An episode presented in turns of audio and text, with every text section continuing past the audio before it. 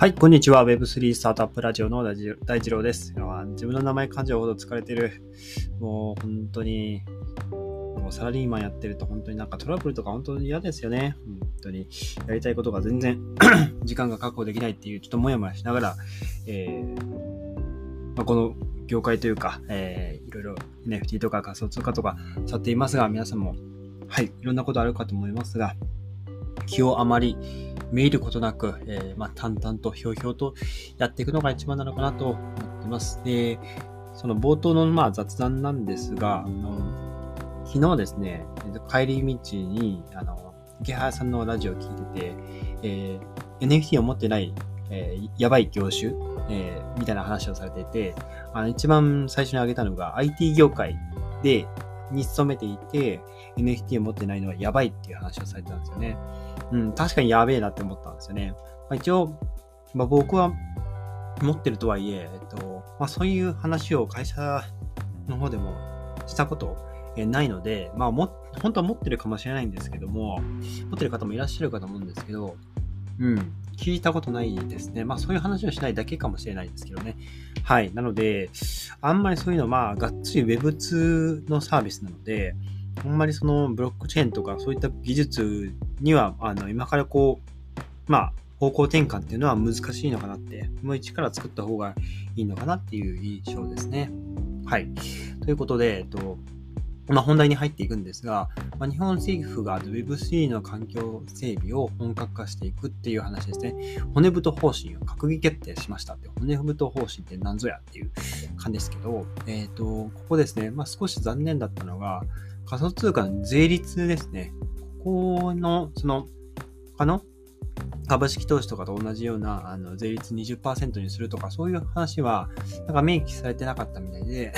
そこが少し残念だったかなと思うんですけど、えー、話していこうと思います。7日、6月7日ですね、経済財政運営と改革の基本方針2022、括弧骨太方針2022っていうのが閣議決定したということで、まあ、コインポストさんの記事見てるんですけど、えー、方針には、より分散化され信頼性を確保したインターネットの推進や、ブロックチェーンでのデジタル資産の普及、拡大などユーザーが自らデータを、データの管理や活用を行うことで新しい価値を創出する動きが広がっており、こうした分散型のデジタル社会の実現に向けて必要な環境整備を図ると明記されていたと。で、これから Web3、分散型 Web の環境整備を本格化していく意思を示したということですね。で、さらに、え政府は特定のサービスに依存せずに、え個人、法人によるデータのコントロールを、え強化する仕組みをトラステッドウェブと表現したということですね。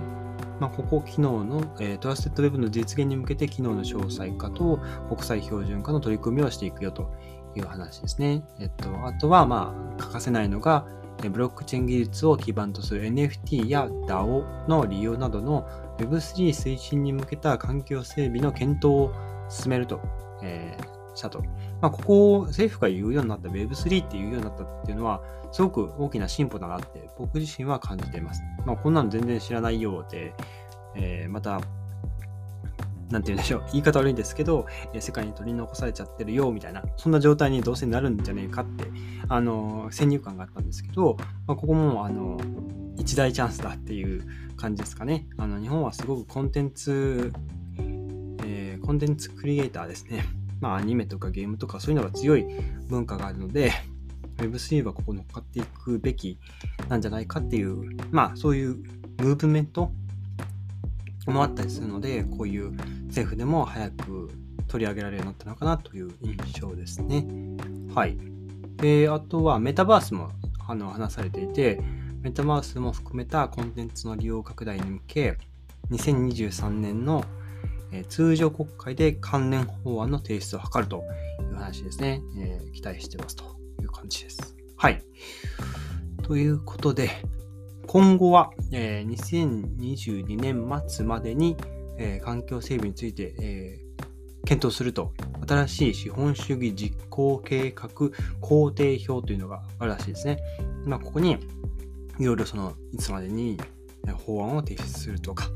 そういう、まあ、スケジュールですね、引いてあるという感じですね。あとは、まあ、こんな感じですかね。うん、Web3 頑張っていくぞっていう、まあ、意気込みはいいとは思いますが、これから、まあ、実際どうなっていくかって話ですね。あの、僕の配信でも最近あのビットコインのあの配信のその視聴数が多いなっていうのをあの プラットフォームの方で見てるんですけど、うん。やっぱビットコインとかこう、まあ、一番メジャーな仮想通貨って皆さんやっぱ興味ありますよね。ここがやっぱわからないっていう、こう、引っかかるから、うん、その先もなんかこう、危ないんじゃないかって想像しちゃって入れないっていう、そういうケースが多いのかなって思ってますね。はい。なので、まあ、結構ビットコインの説明を結構繰り返しこうがっつりしていくのって割割と意義のあることなんじゃないかなってちょっと勝手ながらあの最近配信の視聴数ですね、えー、視聴数というかあの聞いていただいている再生数ですねを見ながら思いました。はい。ということで、あとは、そうですね、気になるニュースとしては、あの、またこういうことを言うとまた、やっぱ怖いじゃないかっていう話になるかと思うんですけど、えっ、ー、と、ベイシーって呼ばれるお猿さんの絵ですね、が描かれている NFT ですね。こちらを運営している Yuga Labs っていう会社があるんですが、ここが運営している Discord っていう SNS アプリですね。割とこうクローズドな環境は、えー、クローズドな環境で、そのコミュニティに参加した人たちだけが、えー、まあ、チャットできたりする、えー、Discord って割とゲーム系のそのアプリですね。ゲーマーが使うようなもともとアプリなんですが、あのゲームを、オンラインゲームプレイしながら、その Discord のアプリを使いながら、こう、友達と、えー、通話しながらゲームするみたいな、そういうのの走りが、えー、Discord なんですが、結構その、まあ、Web3、DAO とかそういう、あの仮想通貨、そのあたりのあのコミュニティ運営に Discord がよく使われるんですが、ここですね、 Yuga Labs をその Discord のチャンネル持っていて、そのチャンネルがベイシーですね、ホルダーの方、オーナーの方が、まあ、入れる。 Discord チャンネルがあるらしいんですが、ここ、えー、 Discord サーバーが6月4日にハッキングされたということで、200イーサリアム、約36万ドル、日本円で約4700万円相当の NFT が流出したっていう発表があったんですね。これですね、え、コミュニティマネージャーの Discord アカウントがハッキングされて、フィッシング攻撃が行われたと。で、まあ、このフィッシング攻撃、まあ、なんかオフィシャルのサイトっぽいリンクがこうね、あの、マネージャーのその投稿、マネージャーのふりをして投稿したって感じですね。アカウントハッキングされたので。でそれを、まあ、踏んだユーザーが、えっ、ー、と、ウォレット接続してくださいみたいな案内があって、接続して、えー、NFT が抜かれたっていう話ですね。で、まあ、Twitter ユーザーが先に報告して、 Yuga Labs が被害を認めたという流れですね。で、 Yuga Labs が運営するアカウントがフィッシングに利用されて、NFT が流出したのが今回で3度目。あ、今年で3度目ですね。失礼しました。で、えベイシーの創設者の1人は、まあ、ハッキングの被害の理由は、まあ、 Discord だと言ってて、まあ、 Discord は、ま Web3 のコミュニティに向いてないと。僕たちはセキュリティファーストの優れたプラットフォームが必要だっていうことで、うん、もうちょっとこうセキュリティに強いプラットフォームですね。もうボットがどんどんどんどん湧いてきて、消しても消し消しても湧いてきてね、あの、キリがないんですよね。もういたちごっこみたいなので、あここね、本当に Discord のチャンネル入ってる方はもう気をつけてほしいですね。DM が来たら、ほぼ、ほぼ100%、うん、もう99%詐欺ですからね。あの、絶対あの、まあ、紹介されたそのリンクとか踏まないように、えー、ましてや、ウォレットをつなぐなんてもう、絶対ありえないので、あの、ぜひ気をつけてみてください。はい。ということですね。で、あとまあ、補足としては、このコミュニティマネージャーも、やっぱりその自分の資産は自分で守ろうって あの話をしてて、あの、このフィッシングサイトのリンクを貼ったのも、あなたの責任ですみたいなあの話をしてて、そこはその、なんでしょうね。あのレッジャーなのって呼ばれる、その、いわゆるコールドウォレット。メタマスクっていうのは、ブラウザーの拡張機能として使える、えー、ホットウォレット、いわゆる常時インターネットでつないでいるウォレットですね。対して、コールドウォレットは、えー、レッジャーなのとかは、インターネットにつないつながってない、あの USB メモリみたいにさして、あの操作する形で、そこにあの NFT を、まあ、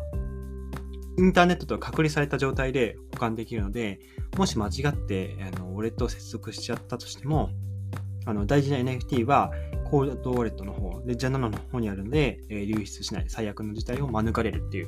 ことがあの防げるわけですね。はい。大体1万3000円ぐらいとかで、まあ、買えるんですけど、ちょっと僕もそろそろね、あの買わないとなっていう、あの 意識のもとですね、あのまだなかなか最後の一歩が出ないとこなんですが、まあ、こういう被害をどんどん見てるとですね、あの確かにあのちょっとなんかんってこうえなんか当たったのみたいな感じのあの結構巧妙なあの DM とかもあったりしてあのいや絶対これ違うだろうってねあのまさか自分が当たるわけないっていつもあの言い聞かせてるので特段そのリンクとかは踏めなかったんですけど、うん、たまにねその自分は引っかからないだろうと思ってもそういうのがあったりするんであのこの業界はマジで、えー、気をつけた方がいいのかなと思います。はい。ということでですね、まあ、こういう話、NFT とかの話もしつつ、割と